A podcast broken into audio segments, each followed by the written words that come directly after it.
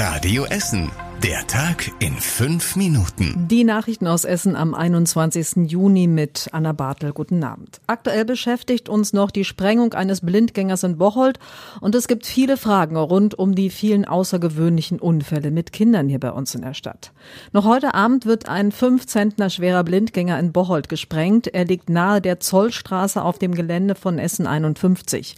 Der Entschärfer Frank Stommel ist heute besonders vorsichtig und will den Blindgänger erst bewegen, wenn wirklich alle Anwohner in Sicherheit sind. Dann wird die Bombe aus britischen Beständen in ein vorbereitetes Loch gelegt. Es kommen tonnenweise Sand und große Wasserbehälter obendrauf.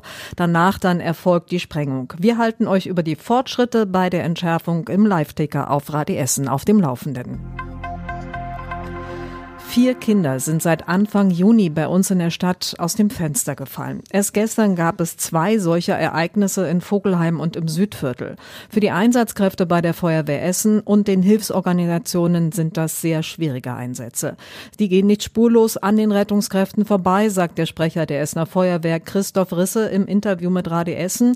Meist reden sie aber auch erst einmal untereinander darüber. Ja, das ist tatsächlich ein Phänomen bei Feuerwehrleuten. Ähm, darüber reden hilft. Also wir sind weit weg von der ich sage mal, damaligen Situation, dass man das als harter Feuer, wenn man alles wegstecken muss, was man da sieht. Das ist glücklicherweise nicht mehr der Fall. Viel reden mit den Kolleginnen und Kollegen hilft auf jeden Fall schon mal. Die Rettungskräfte können aber auch mit extra ausgebildeten Mitarbeitern sprechen. Außerdem können sie in der Schicht ihren Platz tauschen und müssen nicht mehr auf dem Rettungswagen mitfahren. Nach den beiden Vorfällen gestern ermittelt jetzt die Polizei wegen Vernachlässigung der Fürsorgepflicht. Es kann sich aber auch nach wie vor um einen Unfall handeln, sagt die Polizei. Das Jugendamt ist ebenfalls informiert und bietet den Familien jetzt Hilfe an. Vielleicht wird das beliebte, schnelle, kleine Verkehrsmittel E-Scooter hier bei uns in Essen bald etwas teurer. Die Stadt Essen will in Zukunft Gebühren für E-Scooter von den Anbietern kassieren. Das haben die Politikerinnen und Politiker im Rat heute Abend beschlossen. Die Stadt will fünf Euro pro Scooter pro Monat verlangen. Das wird wohl rund 100.000 Euro in die Stadtkasse spülen. Die Stadt will damit ein Urteil vom Oberverwaltungsgericht in Münster umsetzen. Dort haben die Richter nämlich das Abstellen der E-Scooter als Sondernutzung Nutzung der Straßen eingestuft und damit ist das gebührenpflichtig. Die Anbieter sehen die Gebühren natürlich kritisch. Einige wollen die Gebühren auf die Kunden umlegen, andere überlegen dann noch. Die vier E-Scooter-Anbieter in Essen fordern teilweise, dass die Gebühren dann aber auch, wenn sie verlangt werden von der Stadt, für den Bau von Abstellflächen genutzt werden. Das ist zum Beispiel in Düsseldorf schon so. Hier in der Stadt blüht im Moment wieder überall der Riesenbärenklau. Deshalb bekommt Grün und Kruger jetzt auch wieder Hilfe von einem Schäfer mit seinen Schafen. Der Saft des Bärenklaus, der kann bei uns Menschen zu Hautreizungen oder sogar zu Verbrennungen führen.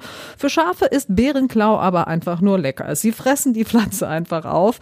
Deshalb ist ein Schäfer gerade mit seiner Herde hier bei uns in Essen unterwegs, zum Beispiel am Ludwig-Kessing-Park in Überruhr. Und wenn ihr den Schafen dann mal auf der Straße begegnet, dann seid ein einfach nett zu ihnen. Und das war überregional wichtig. Da geht es jetzt noch einmal um die Massenschlägereien. Die waren heute Thema einmal im Rat der Stadt Essen und im Innenausschuss im Landtag. Da hat NRW-Innenminister Reul ziemlich eindeutig klargemacht, dass er im Gegensatz zur Staatsanwaltschaft in Dortmund einen Zusammenhang zwischen den beiden Schlägereien in Castor, Brauxel und Essen sieht.